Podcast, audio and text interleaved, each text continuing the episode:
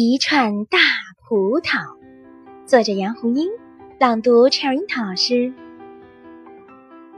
乖狐狸的玉米快吃完了，他挑出一些最好的玉米棒子，舍不得吃，留着当明年的种子。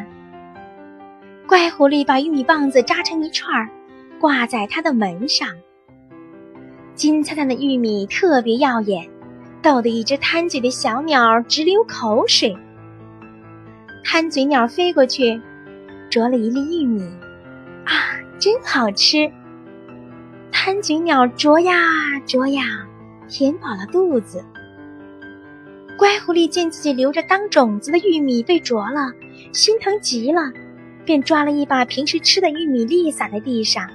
他想，贪嘴鸟吃了地上的玉米，就不会再来啄挂在门上的玉米了。第二天。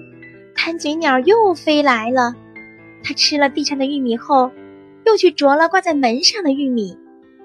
乖狐狸生气了，我非得好好教训教训你这只贪嘴鸟。乖狐狸吹胀了一堆小球大小的气球，然后把它们拴成一串，挂在门上。贪嘴鸟又飞来了，它看见了门上的那串气球。啊！一串大葡萄，贪嘴鸟飞过去啄大葡萄，砰的一声，大葡萄爆炸了。贪嘴鸟吓得落在地上，扑扇着翅膀。从此以后，贪嘴鸟再也不敢来偷吃乖狐狸挂在门上的玉米了。选自《乖狐狸》。我们的微信公众号是“樱桃乐活英语”，等你来挑战哟。